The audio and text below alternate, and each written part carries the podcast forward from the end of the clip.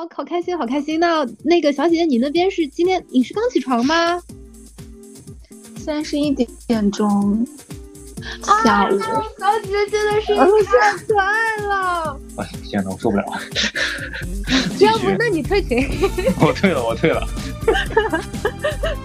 那个小马哥一直说，就是就是我是你的粉丝，你知道吗？我是你们两位的粉丝。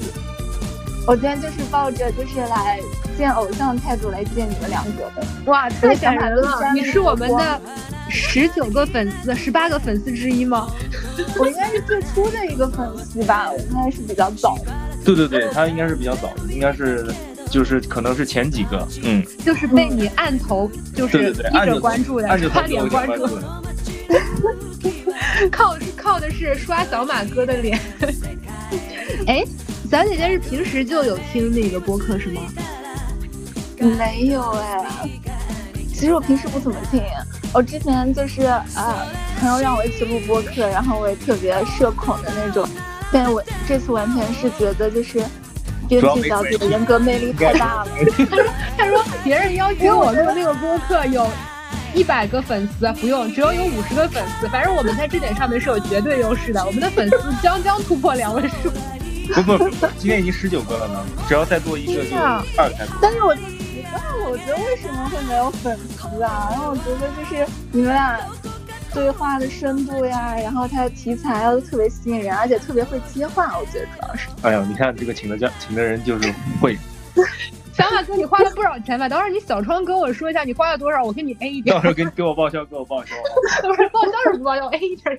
那个没有，其实我跟你有同样的。疑惑就是为什么我们会有这些粉丝？他们是出于什么原因加我们？我也不懂。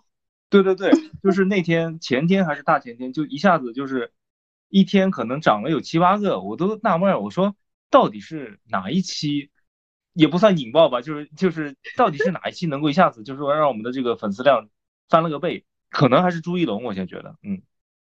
但是朱一龙的评论区感觉都是在批评。就是提出一些中肯的批评，黑红也是红啊！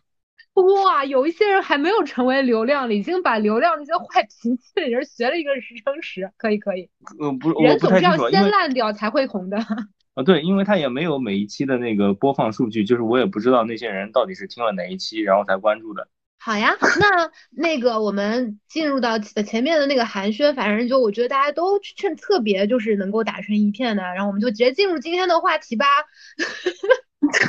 就是那我们有一个开场白，学过你有学过广播或者是什么？就是你们每次那个开场白，你们是有串过还是就是这样？说老实话，这位美女姐姐，你应该没有听过几期我们的节目吧？我没有啊，我全都听过呀。我觉得你但凡听了，你应该说不出这种你们串的话。我真的我觉得还蛮专业啊。主要是剪辑的剪辑的优势啊。啊，主要是主要是剪辑的功劳。剪的好。嗯嗯嗯。小马哥，你在说这句话之前，我还想说你真的花了不少。那个，这不好意思，不好意思，你花这你说了这句话之后，什么叫主要是剪辑的功劳？垮掉了是不是？垮掉，垮掉。好好好，我们那个。嗯，那今天我们是这个小酒馆的特别节目，来了一位特别的嘉宾。嗯，来，请嘉宾自我介绍一下。嗯，大家好，然后我是不知名的网友小张。啊，小小张是我的本科同学，也是很好的朋友啊。嗯，他现在人在不在国内啊？他在德国留学，然后呃也在那边现在呃不不不在那边工作了，也有个好几年了，然后一直是在欧洲。就是前前前几个月他刚回了国，然后来上海，然后我们几个老同学、老朋友都还聚一块吃了个饭什么的，嗯，就一直平平时也一直都有联系啊，也是同行啊，学建筑的啊。行，你看学建筑的女生是跟男女比例差不多，还是可能男生会多一些？差不多。哦，但是我知道了，就是虽然人数的比例可能差不多，但这个质量明显就是女生很高啊。工科女生感觉还挺酷的呢，就是我们这种文科生对于工科就是有天然的崇拜，对于工科的女生更加有天然的崇拜。没有啊，我觉得我们建筑算是在工科里的文科了，已经。嗯，有一点介于两者之间，嗯。哎，那但是呢，就是我我要报另外的一个，就是我们的网友小张，网友小张真的是感觉太太谦虚了，就是我们的小张张的另外的一个身份，就是他是一个悬疑推理小说的创作者啊，不 你这。你这调起的有点高啊，有点高啊。他是一个文学爱好者啊，就是当然他的这个文学爱好者和我们这个小马哥的那个电影爱好者可能还是有一些区别的。嗯，毕竟呢，我们的小马哥电影爱好者可能就是主要还是就是参加各大电影节看各种高级电影，而我们的那个就是小张张已经进入到了一个创作的阶段了。哎，现在创作的进度怎么样呀？嗯，其实我特别就是想问一下，就是专业编剧的意见。我想问一下小姐姐，就是她呃，你创作的就是什么样的作品，是什么样的，就是一个创作的状态？哦，就是其实 其实我自己怎么说呢？你如果需要一些专业编剧的意见的话，那我觉得呃倒也是可以，但是我要先说清楚啊，就做免责申请啊。我自己的作品可能豆瓣很少有超过。五的 就是作品，我觉得我的专业性呢体现在很多方面，但是其中最主要的一个方面就是我很清楚我写作是为了赚钱，呃，而不是为了实现目标或者理想，或者说呃夹带自己的私货，就是对，就是我很清楚，就是我觉得，嗯，什么叫专业？就是吃屎换钱就叫专业。不，你不能，你不能，人家刚开始创作你就给人家灌输这种道理，是不是有点？就怎么也得 怎么也得沉淀个几年之后，你再告诉他这个道理。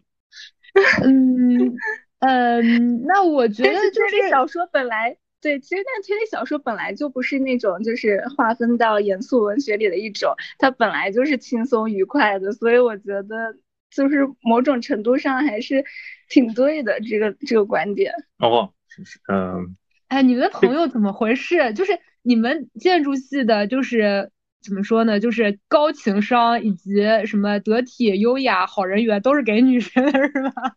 啊，我情商不高吗？不是情商，呃，就是帅气、幽默、可爱，然后机智，都是给男生。哎，我真的今天真的，我怎么回事？哎呦，在座三个人情商最高的好像是你 啊！就是努力的圆一下这个场。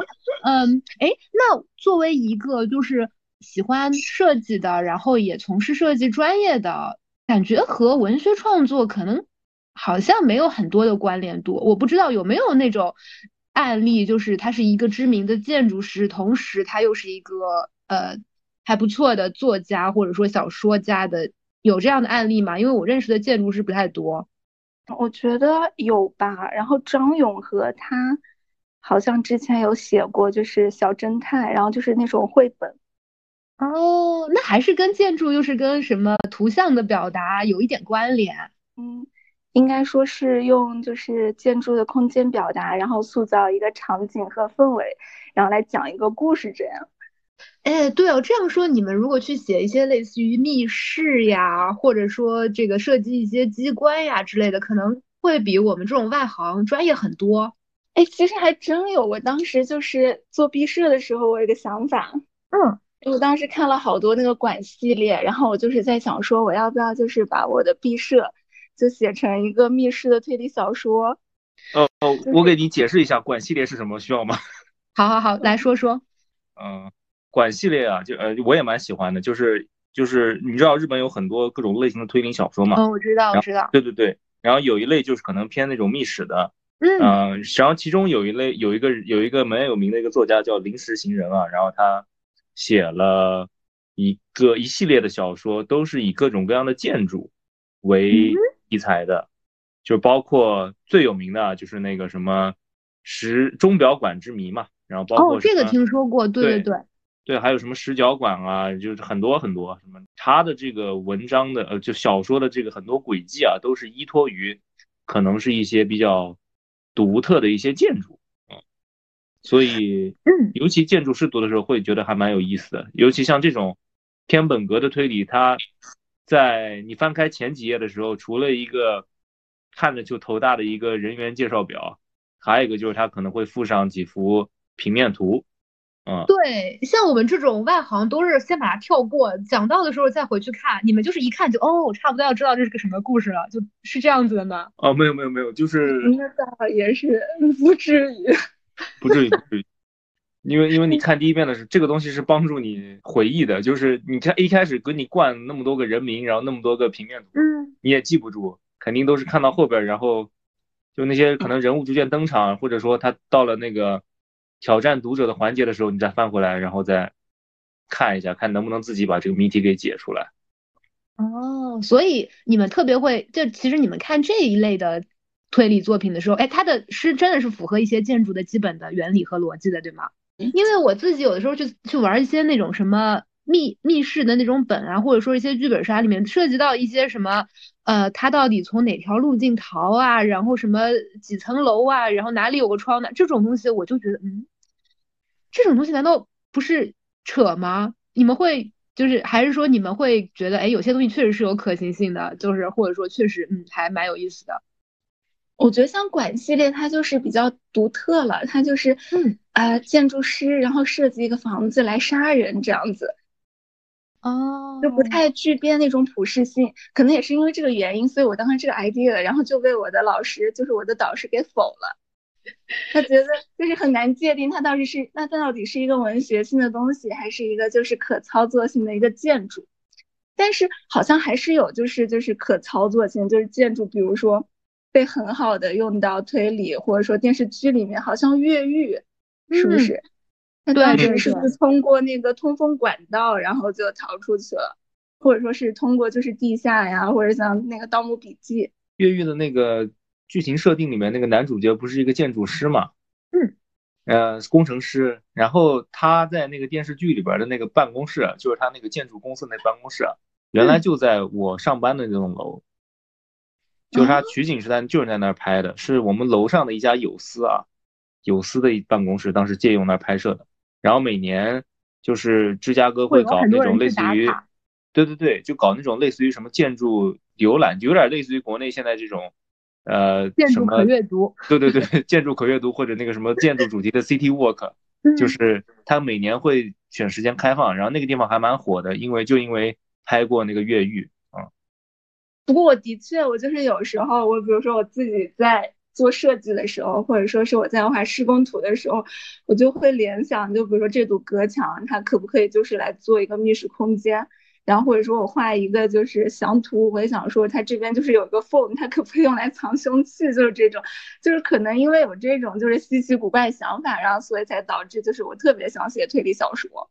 哎，你知道我前一阵在那个网上看到了一个漫画，漫画推理漫画，他那个漫画起起因就就很有意思，就是他那个主角看到了两幅平面图，然后从那个平面图然后推理出来了一个。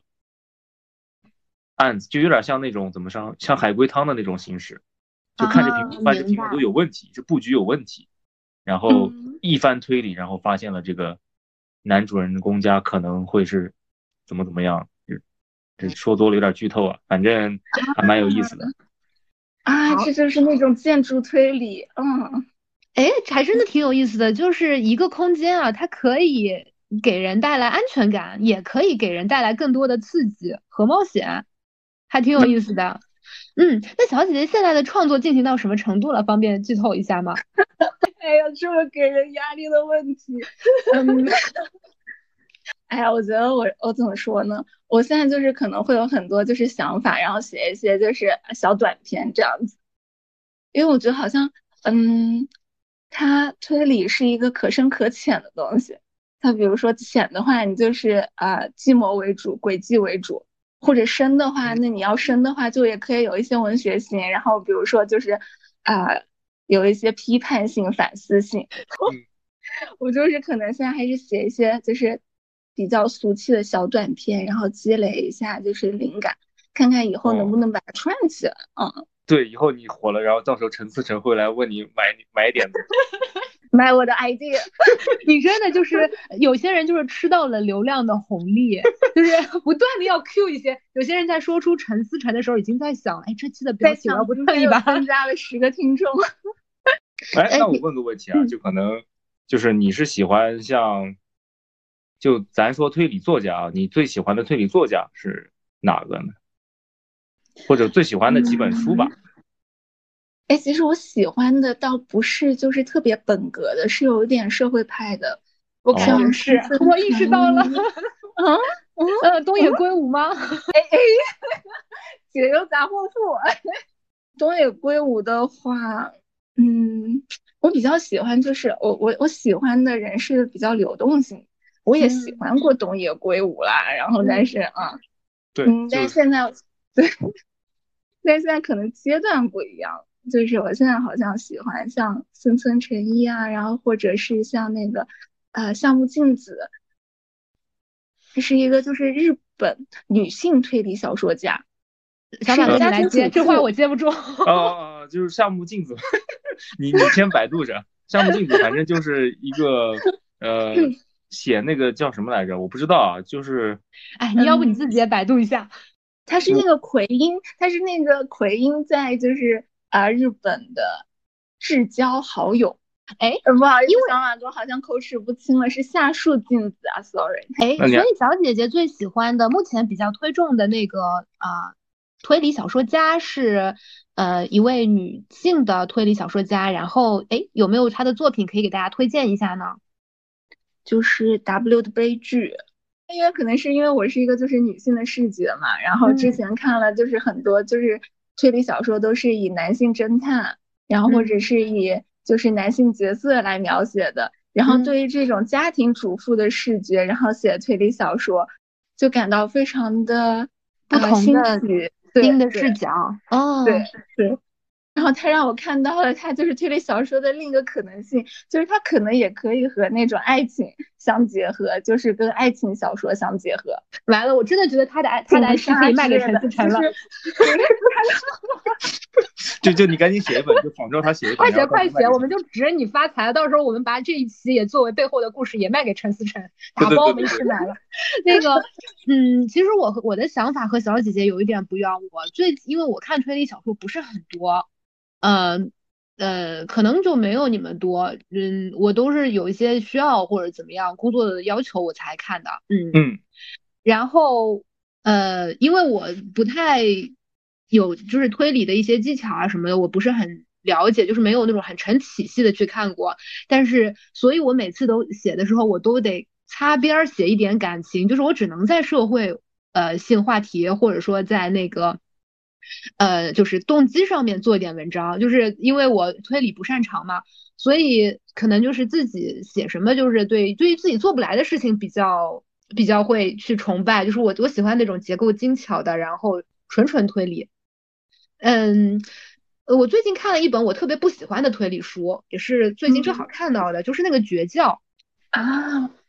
嗯，然后它就是属于，我觉我觉得它最不好的点就是，当然它也是那个女性议题，女性的那个呃视角，其实就像是小马哥，你有看过这本吗？啊，没有，这本一直在我的 Kindle 里，但我一直没点开看。嗯，还是知道为什么？你知道为什么吗？你说？因为它是豆瓣图书 Top 两百五。小马哥使用豆瓣，并讨厌一切的豆瓣。就是小马哥用自己的人生诠释一句话，就是我最讨厌的人和我最爱的人都是我自己。我坚决不会加入，同意让我加入的那种俱乐部，你知道？哦啊，对对对，是这样的。他这个人就是拧巴啊，咱不说他，因为我们的主角不是他。那个，呃，这个作品它最那个的点，我就是觉得它太想夹带太多的价值观了。它的价值观均匀的把每一个私货均匀的塞在每一个当当当中，所以你想，所有你想到的关于日本女性的那些刻板印象，这本书里它都有。嗯，就所以我就觉得，呃，这里面搞的再推理，我就不太喜欢了。而且它的推理性好像也比较。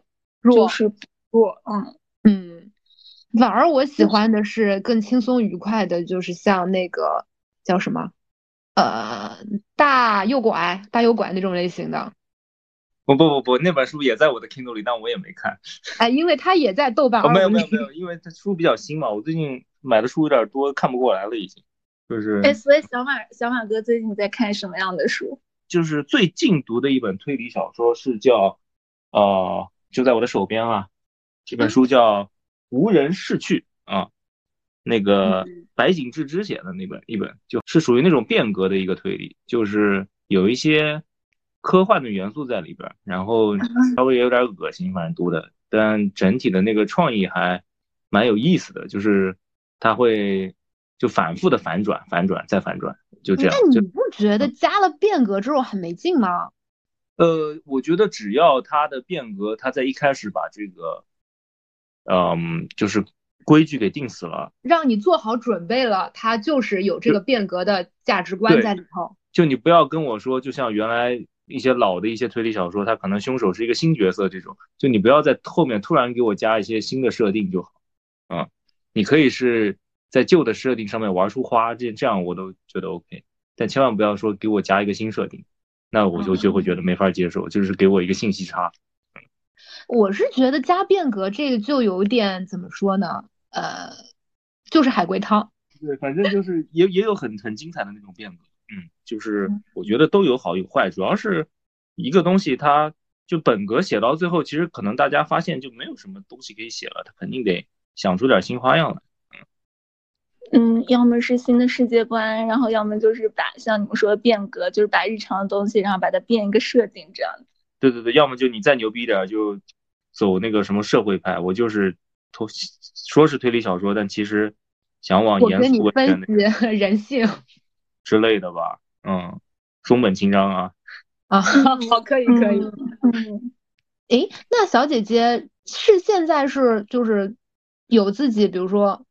呃，一起玩的小伙伴都都搞推理，还是一个人默默在那儿写推理小说呢？我好像就是因为对，因为哎，还真是我真是一个人默默的在写推理小说，然后打算十年不发一鸣惊人是吧？十年之后憋出了一句话，然后我觉得挺好呀。我想寻找一些动力，对。我觉得挺好，因为我最近超级喜爱，然后 疯狂安利给小马哥。小马哥这个人你知道他只要别人推荐给他的东西，他都看不上，他一定要 自己从垃圾桶里捡来再来喜欢。然后我最近疯狂安利给他那个化学课，那个作者就是好像六十五岁才写了第一本作品，然后写的特别好。不是，你是要指望人家六十五岁再出版吗？我是说，我是说，你成为不了苏轼，还能成为苏辙；成为不了苏轼和苏辙，还能成为他们爹。反正最后都能进唐宋八大家。哎，所以那个作者他在之前都是在干什么？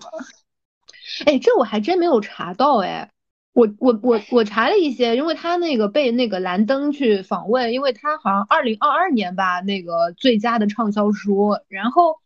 你访问里边也没说是做什么的，啊，我觉得所以一个女生她如果坚持有自己喜爱的东西，一辈子只做一次也挺好。乱世佳人的作者不也就是年纪挺大的写，然后就写了一本吗？陈忠实不就一本白鹿原吗？对吧？我们说的是伟大的女性。哦，不好意思，不好意思。我们今天讲的是女性创作，好吧？有些人清楚一下自己的定位。我来百度一下，还有什么还有什么那个相关的例子啊？嗯，我们这边不就是有现成的例子吗？女性创作者就是我们主持人小姐姐。嗯，不是，就是我是女性搬砖者和谋生者。就是我今年其实也会有一个感觉，就是不太再想写一些那个解决就是温饱的作品了。就是嗯，确实觉得挺消耗的，然后也是觉得真的太烂了，而且。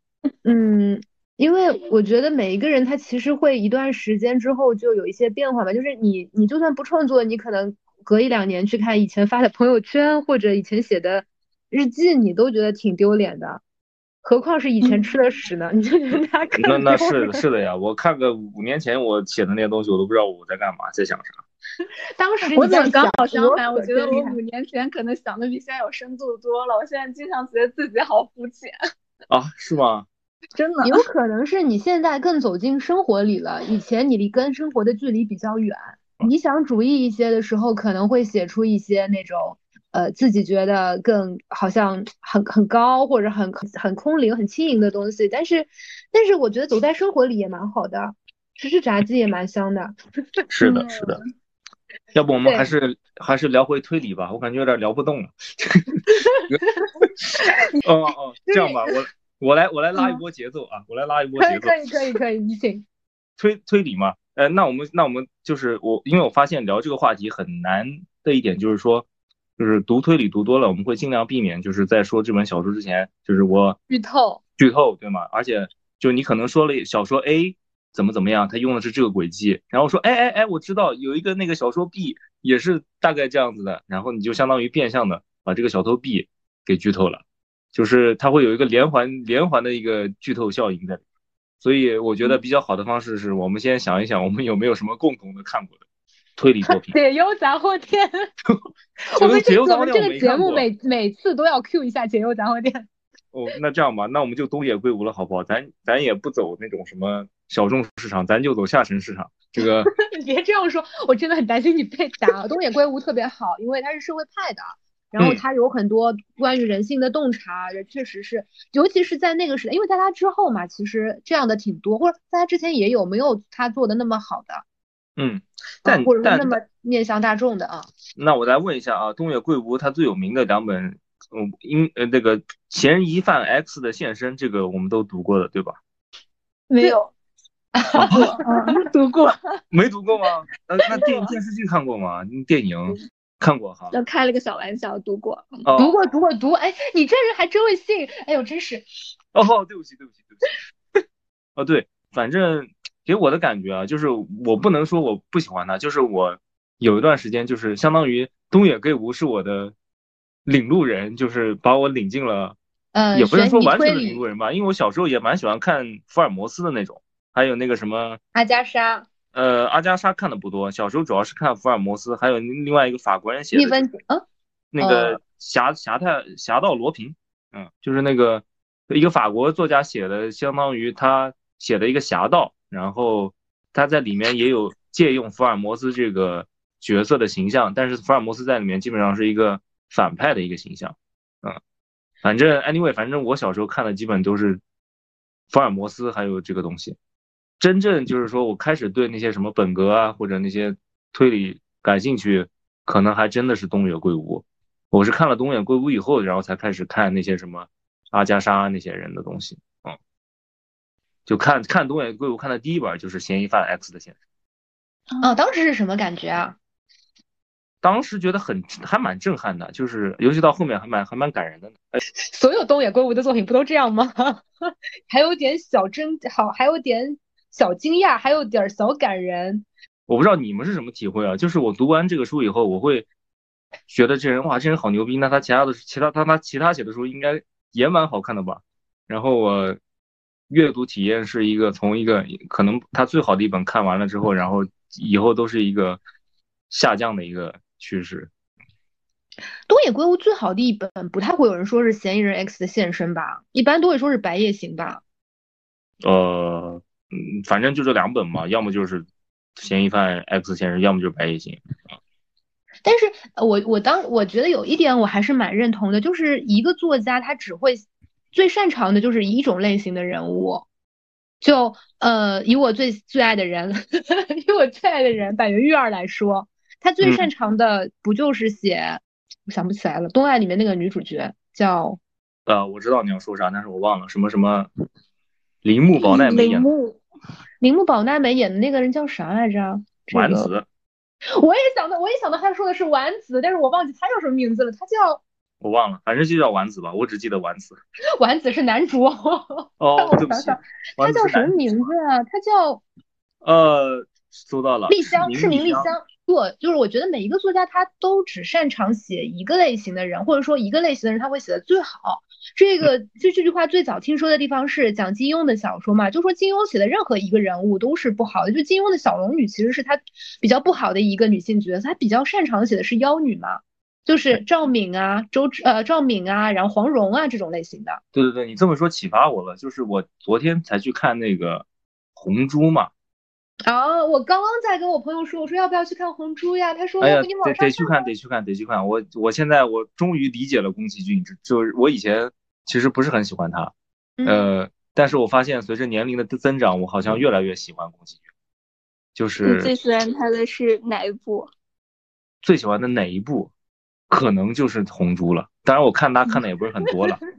那那个小马哥，你一定能猜到我最喜欢的是哪一部？啥呀？钱先行，不是哎，我最喜欢的小马哥，你真的是太不关心我了。就是送快递的小魔女啊，是那个小魔女魔女宅急送，魔女魔女宅急送，对啊，所以我家的猫咪也叫 Kiki 啊。哦，我我第一次知道你家猫叫这个，不好意思。呃，哎，你不关心我就算了，你为什么连我的猫都不关心？动物保护协会有没有那种那种狂热爱好者可以去骂他？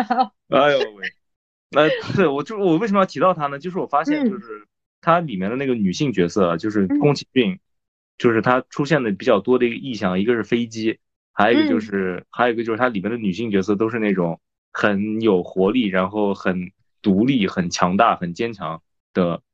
就是谁说男女子不如男的那种形象，是元气嘛？对，就就明显能感觉到他喜欢的女性的这种形象，就还蛮统一的。也是刚，因为我昨天看《红猪》，我突然觉得，哦，原来他喜欢这一挂的，我明白了。对，我觉得就是每一个作者他最，而他塑造的这类女生当中最好的一个就是 Kiki，你你一定得去看一看。等他什么时候在电影院看放了，我再我再去看啊。这个在 iPad 上看感觉有点亏。嗯嗯，对。然后我们就说到那个呃，我最喜欢的男性，嗯，板垣育儿，他他所塑造的就是他也只会塑造一种类型的女生，他甚至只会塑造一种类型的男生，嗯，就是。比就是呃，赤名丽香，就是长大后的赤名丽香，小时候的赤名丽香，受过伤害前的赤名丽香，受过伤害后的赤名丽香，受了伤害会妥，然后决定从此妥协的赤名丽香，受了伤害决定从此坚依然坚持做自己，不管别人怎么看的赤名他，他就是只擅长塑造一个角色，他叫赤名丽香。所以现在问题就给你，就是那个呃，东野圭吾他。塑造的女性是谁？是怎么样的？是怎么样的呢？哦，这老师接的真好。我觉得东野圭吾的女性就是那种偏执到变态的女性啊。你说的是《白夜行》的那个女主是吗？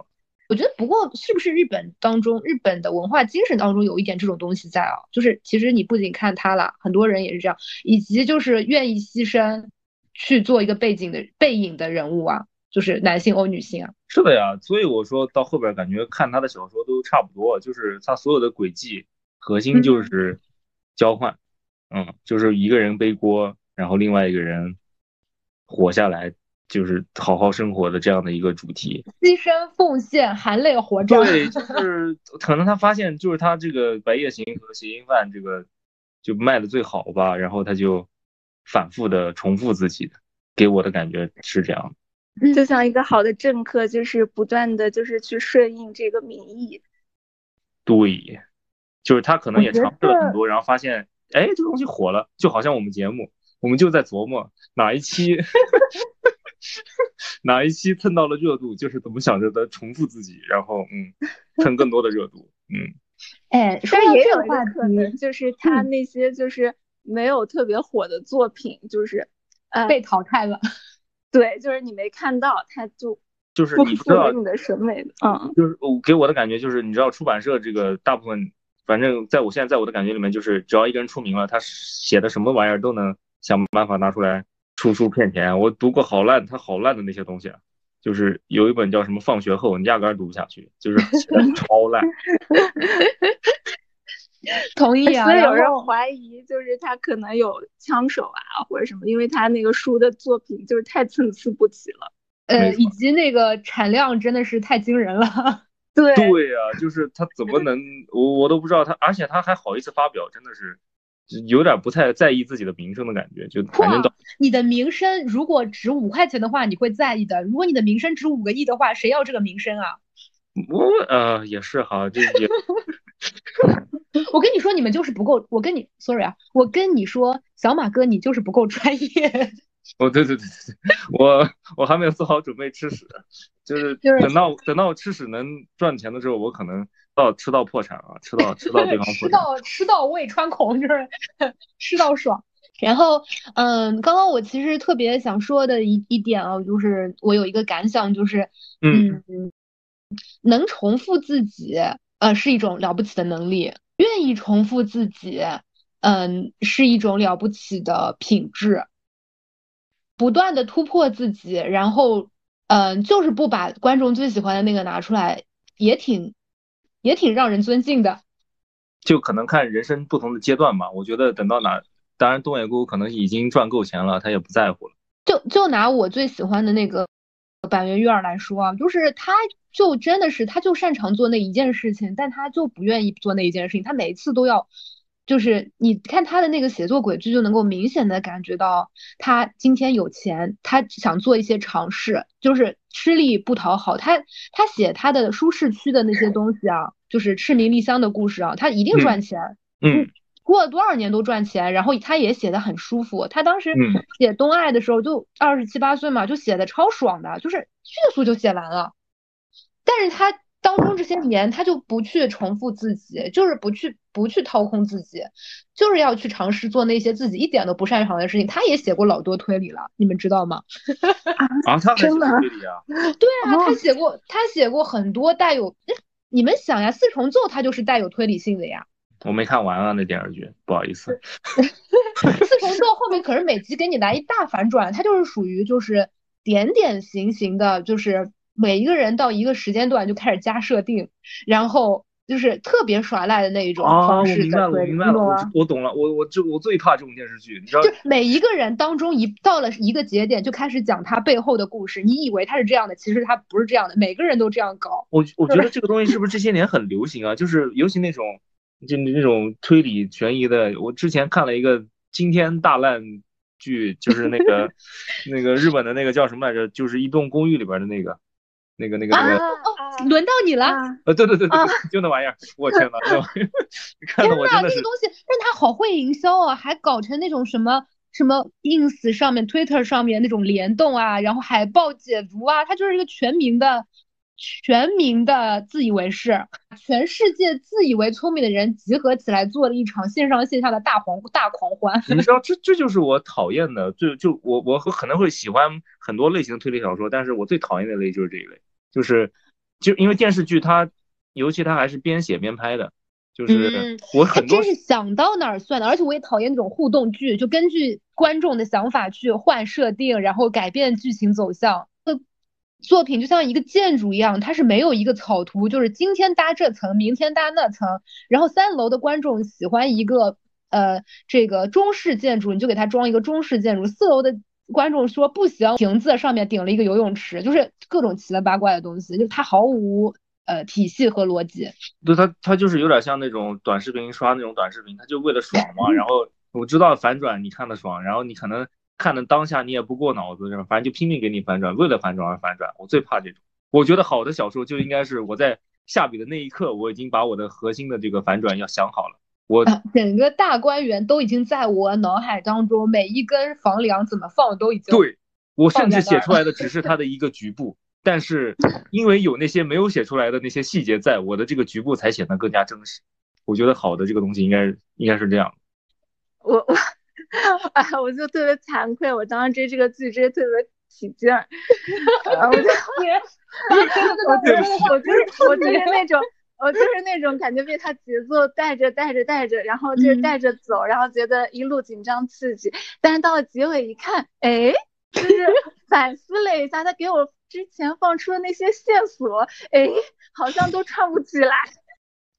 我我之前是看那个就是呃写作呃经验呃写作技巧之类的那种教科书，或者说那种就是呃救猫咪那种，或者说故事那种，就是通。畅销书里边的教科书，或者教科书里的畅销书那种类型的，里面有一句话我是蛮喜欢的，就是当你的作品当中，如果你写作的时候出现了一个外星人，你基本上这个作品就就废了，就是因为你开始给自己加扫地僧了，开始给自己就是就是开外挂嘛，一些不讲道理的外挂，就跟看电影，然后最后出现就是凶手是一个精神病这种感觉。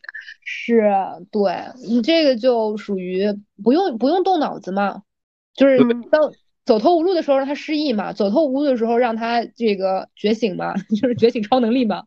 还有前面就是做了一个梦之类的，就是好多原来国产恐怖片都是这个套路，当然也跟大环境有关系。像蔡骏，你们哦有看过吗？就是那种啊，哎，你说到蔡骏，前前两天他还在上海书城搞了一个那个新书签售会，好像。那我还是改过他的 IP 的呢。哦，是吗？哦，几分啊？哦，哪一个？你知道他有一些作品后来改成网大了吧？我你看，你看我报自己身份了。哦，行，那我什么时候把他都翻出来看一看？把他那个豆瓣全都搜出来。但他的确，他作品很受欢迎啊。就是观众喜欢什么？当时我们的那个，嗯，爸爸就是甲方、资方、制片、策划什么的，就经常会跟我们说，就是你们写东西不是写给你们自己看的，是写给洗头小妹看的。当当然不是说洗头小妹不好的意思啊，就是没有这个意思啊，也没有说我们的作品不好意思啊，就是就是如果像大家都是呃比较。还不错的大学，然后甚至有一些海外背景的，甚至就是是硕士，甚至更高的一些学历的话，如果你有一个空闲的时间要看，呃剧或者要看一些书的话，你当然会选择看美剧了，你不会点开国产区。那为什么呢？我会，我会。啊，那你这个是为了让你的中文不生疏是吗？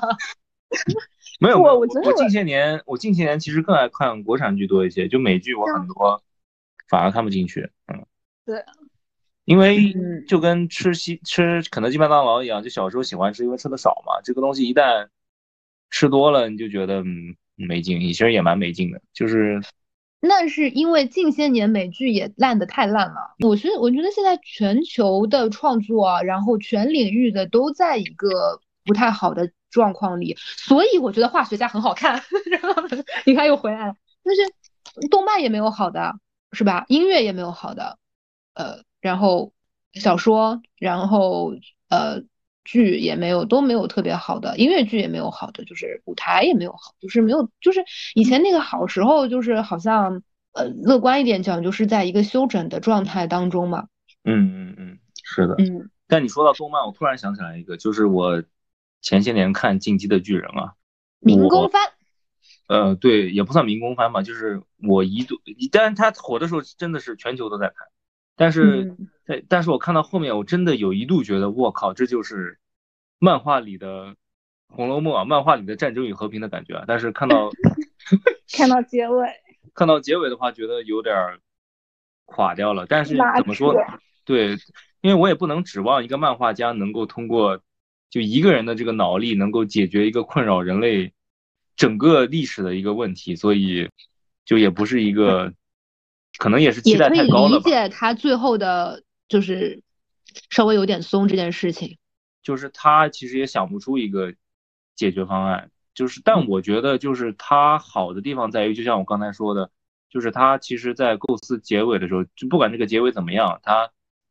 中间一开始就已经想过的，对他一开始就已经想好要怎么写了，然后他只不过是徐徐的把这个故事给层层递进的展开，然后包括世界观的扩大，然后视角的转换，然后很多设定的细节，其实我觉得就是这个这点还蛮可贵的。嗯，龙头猪肚豹尾嘛，就可能尾巴梳的有点不太好，但是看到中间某一段某一段，如果在那个地方结尾的话，可能我觉得也是一个非常好的一个作品啊。嗯，不过确实好多人都说过，包括网上也都有一种说法，就是好像巨人之后就没有那种类型的作品了，就是没有一个真正可以讨论度到了一个那种程度的作品了。巨人之前其实这样的作品还会有一些的呀，巨人之 EVA 啊，对吧？然后后面就没有这样的作品了。对，而且尤其是近些年，可能也是日本动画受我国这个。网文的这个 影响比较大，就是很多的题材都是什么穿越啊，然后什么异世界啊，然后各种爽爽文套路的剧情啊，就是感觉他们看的还蛮带劲的。就是他们花很多的钱，然后再用来制作一个不咋地的一个东西，这事儿还蛮可惜的。就有可能是那个观众的品味就是渐渐哎呀，不能这么说，不能这么说，你不能这么说啊。观众，观众没错。不过我觉得他已经可以当一个合格的那个合格的影视行业从业者了。就说为什么你写成这样？因为我的观众喜欢这样的，是。我我我还是想接一下刚刚那个话题啊。我觉得我特别不喜欢。网文的一个原因，是因为它可以一写写一两千章，而且永远无穷无尽的写下去。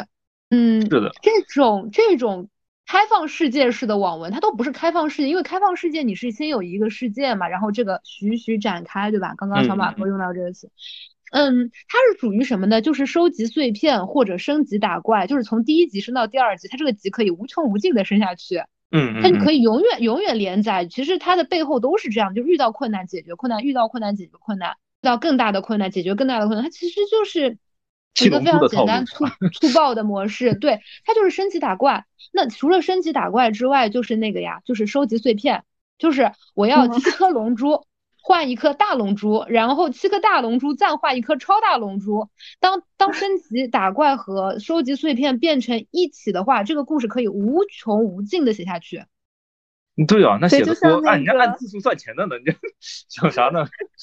对对，哎，我觉得这最是，它是不是有点像那个少年漫画的一个套路？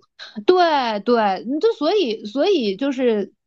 嗯，日本是喜欢写单元剧的嘛，就是一个故事就是一个独立的。但是有良心的单元剧，你会发现最后背后都是有一个，就是就像我们打游戏的时候，那个地图没有被点亮，但是它本来就在那里。嗯，所以是这是不是也有个原因，就是我们在读网文的时候，就这种题材特别多，就是那种打怪升级式的，或者说，因为它可以无限写下去。哎，对，就是网文只有这样一种写法。就是我跟你说啊，如果我是一个写女频网文的人，我写霸道总裁带球跑，或者现在最流行的写法，我写这个东西的话，嗯，我写到他带了一个球，现在都流行网文生三胎了，生完三胎之后，这故事还走向哪里去呢？就就结束了，只能完结了。嗯，你说到网文，然后我哎，我在拼命的往我们原来的主题拉，就是我 我原来我原来在网上读过一篇，就是在还是在人那会儿在人人网人还是叫校内网的时候，就是读过一篇日志，然后后来我才知道那那个日志是截取的一部分的一个小说，就是《心理罪》。嗯，那是哎，这个后来也是变成那个网剧了呀？对，也是个大 IP 啊，后来改了好多电视剧、电影什么的。嗯，呃，当时但当时读的时候体验感确实蛮好的，但是你会发现，就是我的一个体验就是，呃，你网文的话，因为它可能还是求一个观众的粘性，它需要每天更，每天都有东西可写。对，所以你会发现，就是很多那种推理小说，就是你很难以一个以网文这种形式，它把它很长久的。写下去，呃，心理罪是一个，我之前还看过一个比较垃圾的，叫什么十宗十宗罪啊，就是，嗯，对对，就是猎奇向为主这种，对对，其实它压根里面没有推理，它可能可能那些什么刑侦探案只是一个引子，然后它抓眼球的那些东西更多的是那种，你可能放到影视化就是那种血腥暴力的东西，靠这个东西来吸引人，嗯，所以我知道，就是因为网文它就是可能每一节都是要有一个。小高潮来抓你的那个注意力，嗯，然后给你留一个小钩子，吸引你继续往下看。它其实不太符合就是长篇小说它那个它的整体的架构。嗯，所以所以金庸老先生为什么要反复改他的小说？因为他原来那个 连载版是连载的，还有很多被倪匡写了的内容。对对对，他的有很多连载的那些东西，其实也写的。有的时候设定上也圆不过去，他得反复的修，反复的修改啊。就像我们有时候可能看一个三个小时的电影，然后但是它三个小时看下来让你是非常过瘾的，但是如果说你把它截成四十五分钟、四十五分钟、四十五分钟，你可能就看不下去了。嗯，如果是好的作品，它其实是要有类似于我们说 A 故事、B 故事，然后每一个故事之间的关联，它都是要有起承转合的。就是这是我特别嗯喜欢，就是有一些好莱坞，就是我我特别喜欢看商业片的原因，因为它是呃呃，它可能对不起你的良心，但它一定对得起你的电影票。就是他给你该有的刺激都该有。这个之前我跟小马哥讨论到那个《唐探》的时候，我说他该有的泪点有，他可能低级；他该有的笑点他也有，他可能粗俗；他该有的反转他也有，可能简单粗暴，但他该有的都有。然后同时他是完整的。嗯嗯，然后就是呃，我想再说一下那个刚刚那个升级打，就是有些东西它那个怪是可以被打完的，比如说言情小说这种怪是迅速就是能被打完，它当中再搞失忆，再搞坏人，就是都是能打完的。但是有些怪它真的打不完，比如盗墓，比如呃刑侦，比如这个呃修仙，就是它的怪打不完，它就故事可以一两千章，所以如果一个故事写到一两千章的，就确实是。呃，是这样的一个故事，它可能一上来有一个框架，但是它最后这个框架也会被不断突破。我要先修炼这个，再修炼那个更高的。只要我的读者愿意看，我可以永远写下去。对，其实因为它本来是一个就是不现实的设定了，它怎么样都可以继续接下去。而且那个福尔摩斯其实也差不多的情况啊，就是他也是其实看完了这案探那案，对他 案和案之间背后有大 boss，大 boss 背后还有更大的 boss，他不是收集收集碎片加升级打怪吗？嗯，福尔摩斯还是我给我的给我的印象就是，其实他一开始写那个血字的研究，就是他第一篇那个福尔摩斯那篇给我的感觉，他还像是一个比较完整的一个，并且他还花了很大的篇幅去描写这个 人物背后的动机。对，动机。他可能案子就很短，但是他描写那个凶手那个动机，他花了很长一个篇幅，甚至那个篇幅可以单独成一个小说。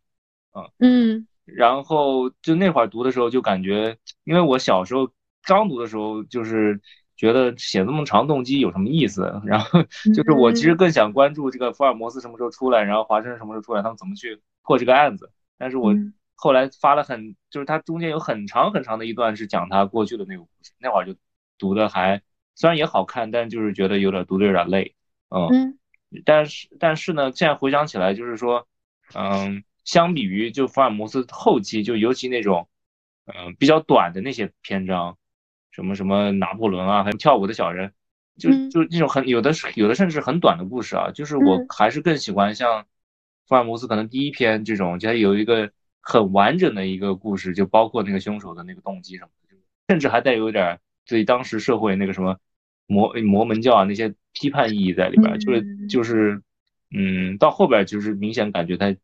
更像一个纯粹商业化的一个东西了，但也说白了，其实他也不想写了，就是也是本来他都把福尔摩斯写死了，但是后来也被是被人逼着，然后硬要往下写，嗯，很多作品也都是这样，龙包括刚才说的龙珠也是，嗯。嗯，我跟小马哥还是喜欢就是文学性比较强一点的，就是要有所从中就是有一些感悟。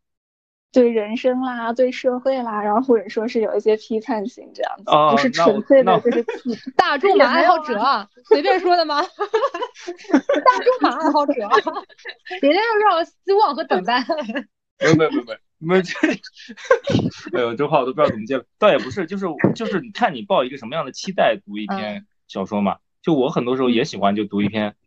很精炼的那种本格推理，什么亲戚有误的那种，就是它是那种很小品式的那种推理，然后有一个发生了一个谋杀案，然后有嫌疑人 A、B、C，然后我们来做这个推理，发现了这些线索，然后到某一章节结束，说，哎，前面我把这些线索都给你了，你现在是可以根据这个书中前前面所有的这些信息推理出凶手的，然后你可以花个十分钟来想一想凶手是谁，如果你想好了，我们可以接着往下，就这种我也是非常喜欢的，嗯，就是。就是读者朋友们一起来探案吧。对对对，就就是那种挑战读者的环节，就是就因为我当时很多时候，就像就像刚才说的，就是看电影觉得没意思了，就是很因为现在很多也很少会有电影会去拍这种很传统的这种推理的这种题材啊，就也有但不多，所以后来我就是为了弥补我这个这个这个对推理的这个这个热情啊，就是。除了玩剧本杀凑不到人之外，我就只能买找一些类似的推理小说，然后相当于自己自己在家玩剧本杀这种感觉，花个两。可以玩推理书啊，我还蛮喜欢在家里玩推理书的。就啊，我知道有那种，嗯，有地图啊，有线索啊。对，这个就是他也可以和朋友一起玩，然后也可以一个人玩，就是反正我觉得剧本杀还是蛮挑人的。你凑不到你凑不到人吧，你也玩不起来；你凑到人吧，如果凑到人不太对。你玩起来了，玩的还难受。是的，是的，是的。抽到凶手，那就更这这局白瞎了。难道不是大展拳脚一下了吗？嗯，不是，不是，我我我抽到凶手，我就觉得这剧本相当于没了。对，就我我更喜欢解谜。嗯嗯，反正我我觉得我我是认同那个小马哥，我喜欢的是这一类型的，就是我们一起来破案吧，或者说我们一起来看看，哎，他是。我知道他是凶手，但是他为什么他是如何做到近乎完美的犯罪的吧？然后或者我们来一起看看这个什么？但是我不喜欢，我来教你做人吧，我来给你讲一个社会道理吧。我说别了别了，我们都看推理小说了，你为什么要教我做人呢？对，哎，但是小张不是喜欢，小张就是你来教我一个人生的道理。嗯，我小时候没有，我小时候喜欢的是那种，你知道我入门的是。让我推理入门就是产生兴趣的是什么？鸭子侦探，还有名侦探柯南。哦，那那应该是大多数人都是这样的，就纯纯的让你在从中就是感觉有一种破案的快感。对对对，小时候看这种少年包青天。对对对，少年包青天，哎呀，也很好看。对，那人家毕竟是从金田一来的呢，那能不好看？是是是，没错。但是但是少年包青天好的就是他。就只说第一步，他拿了一个主线，就是把从第一个案子到最后一个案子就有机的串联起来了，就相当于他每一个案子独立成章，但是每个案子都会抛一个小线索，然后最后凑成一个大拼图。对的，对的，打个大 boss。这个最后看最后集那那那，我清楚的记得那天晚上我跟我妈两个人在家看《少年包青天》大结局，哇，看的贼过瘾，我天！哇，那天那个李冰冰穿了什么样的衣服啊？我我倒不是很关注李冰冰了，我在里面就纯粹是抱这种叫什么，真的是就跟看柯南就谁是凶手这种感觉特别近似。就是那扇门推出来那滋的那一刻，然后那个紧张刺激。对对对对对对。哎呀，肾上腺素的感觉。哇，小时候咱们吃的可真好呀。哎，你看过那个吗？就是那个古田仁三郎。哦，看过看过，哎看过看过。哎呦对。那个那个也也很有意思，他就是有一个那个关注点，可能就是小姐姐。哦，对对对，有道理。哎呀，好像都我喜欢的女明星都请过呢，就是那个年代的那些好看的女明星。对，所有的唱歌的、演戏的，啊，对，什么松岛菜菜子啊，好像都都演过，甚至刚才提到的那个赤名莉香，那个铃木保奈美也演过。他，但是他那个剧就有意思的点在于，他是。就一开始他告诉你凶手是谁了，嗯，然后他也是一种常见的模式，对，然后但是他挑战的那个方式就是说，他他是挑战这个观众，就是说，哎，你知道这个证据在哪，或者说你知道这个他疏漏的那那个那个线索是什么吗？他他挑战的是这个，那那也蛮好看的，哎呦，我那个时候觉得那个那个大叔叫什么来着的，田村正和。哇，长得你这个小自行车，对对对，也不说他长得很帅吧，但就是特别有人格魅力，得有味道。对对对对对，对他，我觉得他最有意思的还是他塑造的那些就是侦探，让你觉得他好像又不是一个现实中能看到的一个人，又有一些现实生活中人的特一些小小的可爱的地方。哎，对，就是推理小说里面有个很有意思的就是他会塑造各种各样的侦探。嗯，对，就是。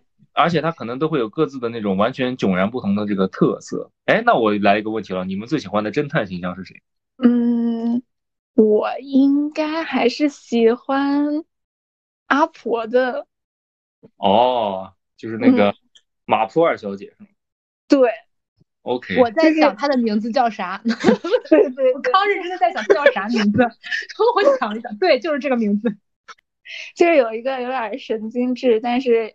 嗯，对人情世故掌握特别通透、可爱的老太太。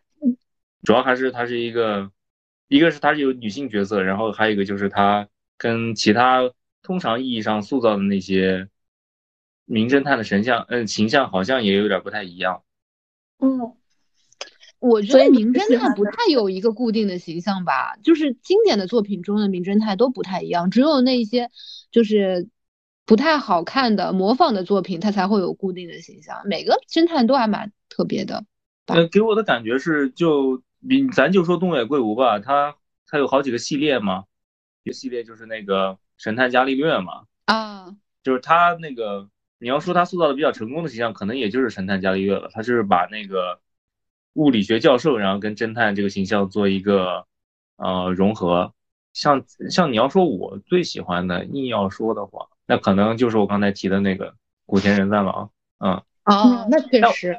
但我不喜欢的一类侦探是作者，就是作者把自己投射进去的那种侦探。嗯，我会我会觉得很自恋，就是代表人物就是荆棘下彦 那个那个妖怪推理嘛，他那个那个叫什么来了？那个主人公叫哎名字我都忘了，反正就是一个掉书袋的一个人，然后同时他的设定又是一个民俗学家之类的。你教我做人或者教我知识，我都不愿意。对对对对对，我就感觉它里面说的那些知识都太冗长了，已经盖过了它的这个推理书本身的这个意思了。何况它的很多推理内容都蛮鬼扯的。人如果就是把自己投射太在里面，太自恋，确实挺讨人厌的。嗯，对，像那个我之前之前看读过一本很很好看的一本国产推理，叫那个《扫鼠岭》嘛。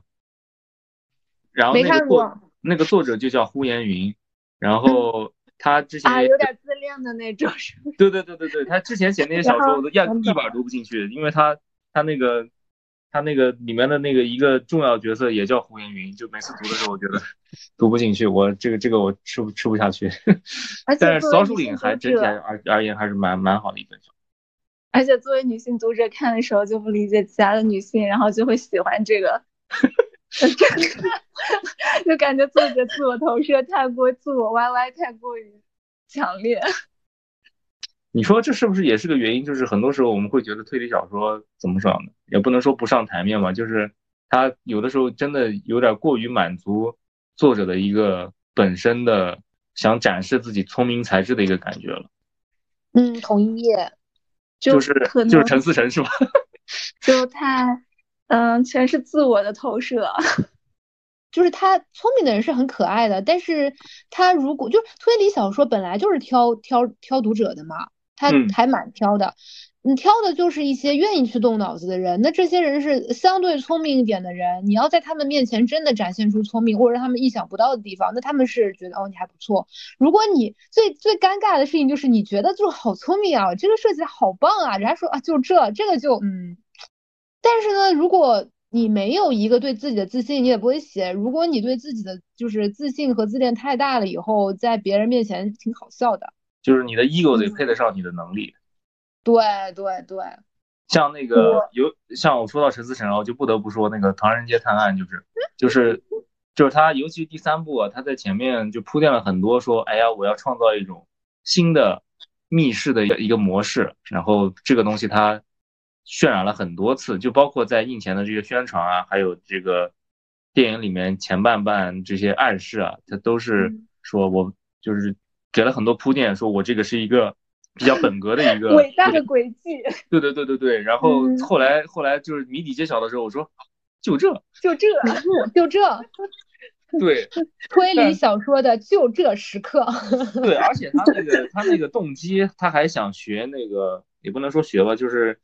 有点类似于想效仿，就是松本清张那种感觉，就是我这个凶手他本身的这个动机也好，或者说他的这个背后的故事，都是跟那个所谓的一个历史背景的这个大环境，他想做一些关联。嗯，就松本清张原来写了一本关于那个什么战后遗孤的一个那个，嗯，一本推理小说嘛，就明显感觉他也是有在借鉴那个东西，就给我的感觉就是。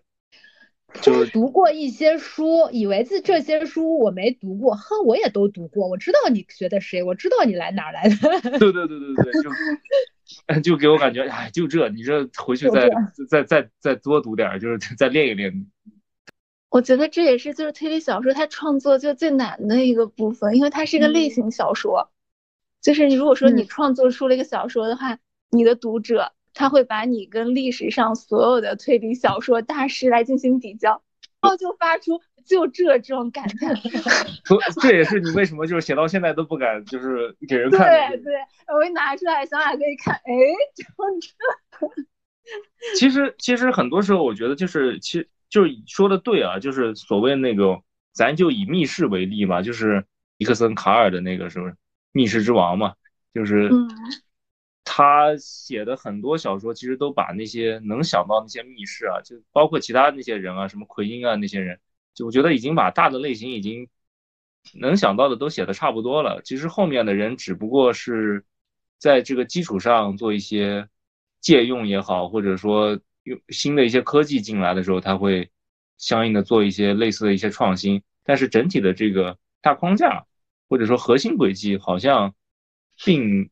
最近这些年并没有特别出彩的，可能也是一也是一个原因。就为什么说，嗯，现在好的本格越来越少了，就是真的是越来越难创新了，所以大家都去写那些什么变革啊，或者像后面说的一些社会派的一些东西可能会多一些。嗯嗯，就莎士比亚之后无故事嘛。是，不过我最近有新的感觉和期待，就是其实。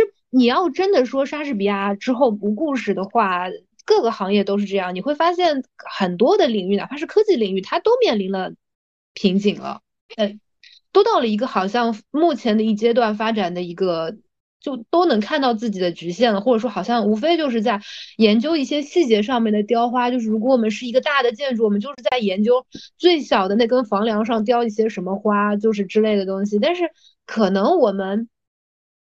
可能我们是我们的维度还是太太单一了吧？就是如果真的有一天能够找到一个四维空间的可能性，那我觉得我们的很多东西都可以得到新的解放。但现在我们就是被限制住了嘛？我觉得这个东西可能也是跟那个技术发展或者社会发展有关系。就是你要有新的东西，你肯定得有。就咱就说写一个现实题材的，你肯定现实当中要有所依据。嗯。就是放在建筑里面，可能就是我可能需要新的材料、新的结构，然后才能创造出新的建筑形式。放在小说里面，可能就是说我可能，嗯，可能是需要一些新的技术能够实现我的这个或者对于世界的理解需要突破一个新的维度。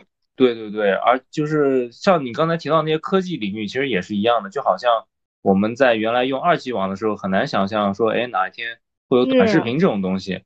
嗯，也就是那个移，就是移动这个网络，它这个网速越来越快，才能实现。说我现在人都去刷短视频，刷那些网络小短剧，像这个东西，在我小时候其实是很难想象的。科幻小说中的，就是今天我给我妈打了一个视频电话，就是就是小时候不都写过那种作文吗？就是二十年后，对吧？对对对，那个时候算是科幻，但现在都已经是日常的一部分了。我相信肯定有很多小说，它都是以一个，就没准未来它会创造出一些，不不是未来，就是现在肯定也是很多人在利用一些新的这些科技啊，然后来创造一些新的一些犯罪手法或者什么那些搞网络诈骗，就是 就是是人类希望在缅北啊，就是写那个小说的时候，肯定有很多轨迹也是利用了一些新的这个技术来实现的嘛，对吧？是的，是的。其实很好玩，就是你看柯南的时候，就是早期那些柯南，他那会儿都是打那种什么大哥大的那种电话，甚至电话亭的那种电话，嗯，还用那些电话留音留言机、传真机来实现一些轨迹。但是你放到现在用这个智能手机的这些时代，它那些东西看着其实就是还蛮有一种时代感的，就是。在有天眼查的时代，你去找线索，是不是显得有点儿哈？对啊，就是我看个监控，啥都有了，就还去还去搞推理。就是为什么不看天眼查呢？为什么不调监控呢？对，哎，但他们也就是创造了就是一些新的，比如说就是犯罪的类型，或者说他给你提供了一个新的故事的背景。我上次好像看到那个柯南一个小讲解，他就是好像讲的是一个什么网红被谋杀。啊，是这个啊，这种好像现在还蛮蛮蛮流行的一个主力，一个就是线上线下，然后让你就是其实这种我我我自己把它简单粗暴定为《楚门的世界》类，什么意思啊？什么《楚门的世界》类啊？就是呃，用真用用网络世界作为一个新的世界去拓宽现实世界的维度嘛，或者说用就是屏幕里的世界作为一个新的世界，作为一个和现实世界的平行世界嘛。就是像你说的，把维度给拓宽了。嗯嗯，一种小小的方式。嗯，反正我觉得现在我比较，我个人会觉得还能够搞一点花头的，其实就是那种呀，就是叙事的时间，就是把那个时间上面做文章，或者是一些叙事推理，可能还是会有一些吧。你是想诺兰吗？诺兰，还有一些那个。呃，推理小说当中也有也有一类嘛，就是叙事的推理，时间的推理嘛，就是它其实当中已经悄无声息的就换了你的换了时间线了。啊，这种这种没有在我们在我们推理界有一个专有名词啊，这个这个这个这个一般就叫那个那词叫什么来着？我忘了那个呃叙述性轨迹啊，因为它是对的，它不是为了骗那个故事故事里的那个人，它是为了骗读者。对对对对，我觉得这个还蛮有意思的。我我会喜欢这种，是在你们那边是鄙视链的第几层？呃，我我我近些年也蛮喜欢看的，有好几本那种续续轨的这个小说，就是体验感还蛮好的。就尤其坐飞机的时候，花个两三个小时读一篇，就是那个还是蛮过瘾的。我前段时间刚读了一个，叫就是他是利用了一个，当然可能你得，可能日本人来读那本小说应该震撼更大一些，因为它牵涉到一些日语的一些本身的一些特色的一个，其实相较于汉语，它有还有些不一样。所以我读的时候可能也就感觉还 OK，嗯，好精彩，但没到惊艳我的这个程度。但你说第一次我读续轨的这个东西是读的那个那个那个圣母，我没看过，我听听。啊，对，你可以去读一下，就是圣母嘛，就是它，它是相当于一个，它包括续轨的这个形式跟它的这个故事结合的非常好，而且也是丰富了他的这个人物形象，所以可以去看一看。我刚就想说，这是这是一种方向，就是一个是在本格的方向探索，然后或者说他那个就是就是一直在他那个轨迹轨迹方面，包括他那个叙事的那个角度上，然后给读者造成一些误解，或者说就是把它向那个文学性来进行一个探索。特别喜欢的一个推理小说是那个就是《漫长的告别》。啊，那个硬汉不是吧？嗯嗯，然后它里面那个侦探，他那个马路，我之前看，呃，就是雷蒙德其他的小说，就对这个人物是没有，就挺无感的。但是在这本小说里面，就是因为另外，他这作者又塑造了就是另外一个人物，就是叫什么，叫伦诺克斯。然后因为这个人物的成功塑造，就导致让那个。本来那个马洛的形象就是也丰富了，然后导致这本书就是它就是好像有了就是超越推理的文学性。啊，漫长的漫长的告别具有文学性。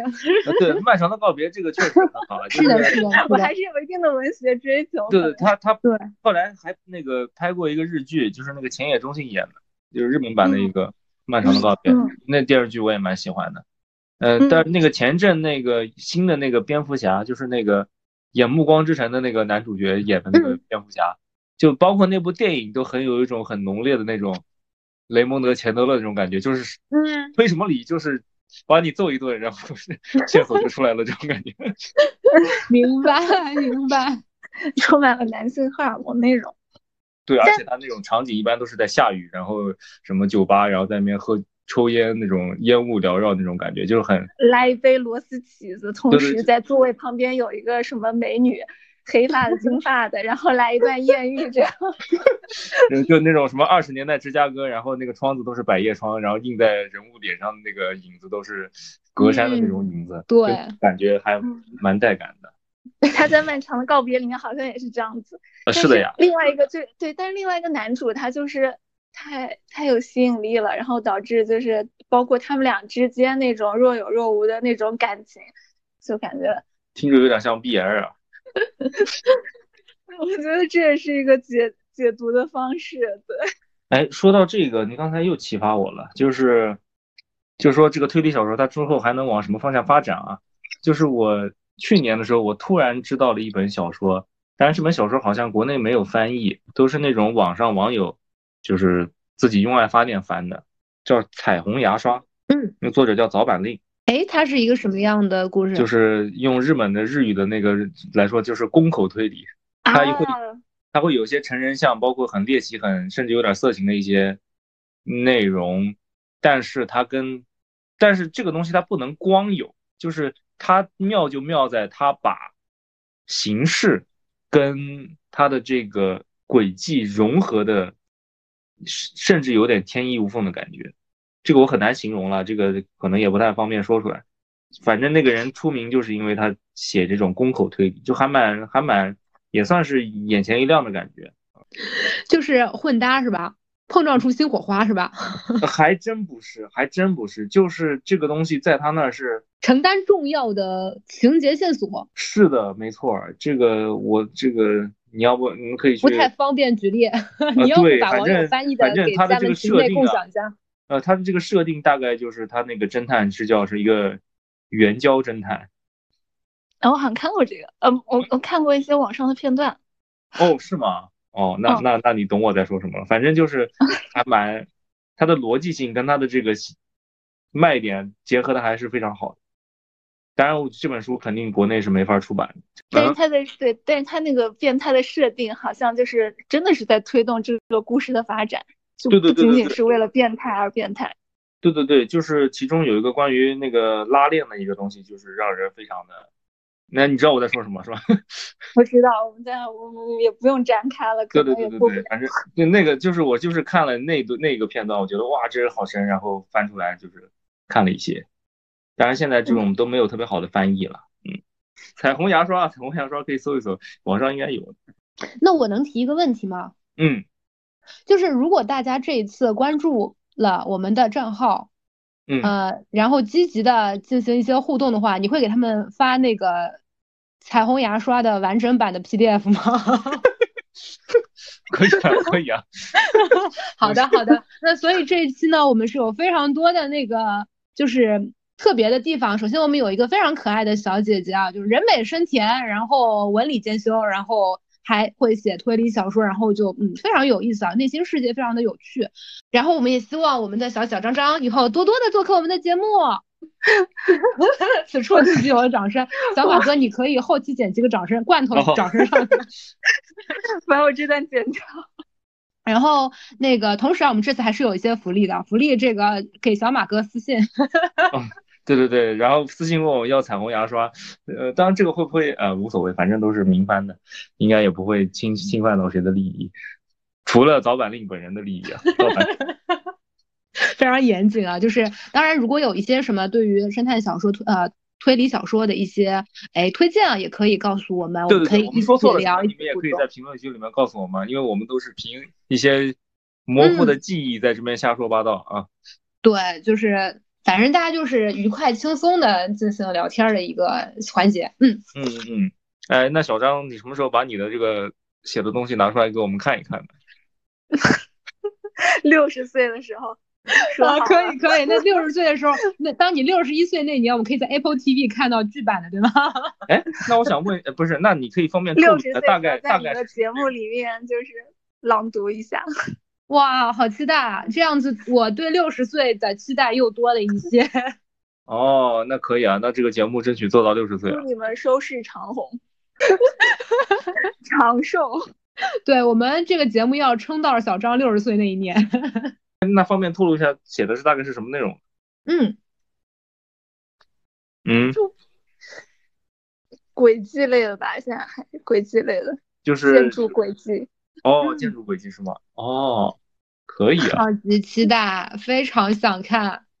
如果我们这个节目的关注到了一个特别的数字的话，是不是就是比如说我们的目标是六十岁前啊到那个粉丝多少？然后如果提前到了，是不是我们就可以提前听他的小说？哎，这可以，这这不就是说什么点赞到多少，到时候下一期给你们。我们就逼着小张张把他的作品拿出来给大家看。我们可以这样，就是就是听众到了一个数目，然后我们来听，就是 呃小然同学的剧本，就是公布一下他的剧本，然后他听众听众再到了一个数目，然后小马哥嗯公布一下他最近的感情动向。那不用不用，现在我就可以公布。六十岁的时候一起来听一下小说。怎么办？现在我就不会诚心诚意的期待我们这个节目涨粉了。你这样子会让我对这个节目的热爱掺杂一点不可言说的成分。那我们还是逼小马哥来公布他的感情动向吧。他的感情动向，我跟你说，我可以帮帮着他公布。没有啊，我最近最近没什么感情动向啊啊。呃，这个，嗯，如果收视上去，可以有吗？如果收视上去，我不是我，我跟你讲说，我。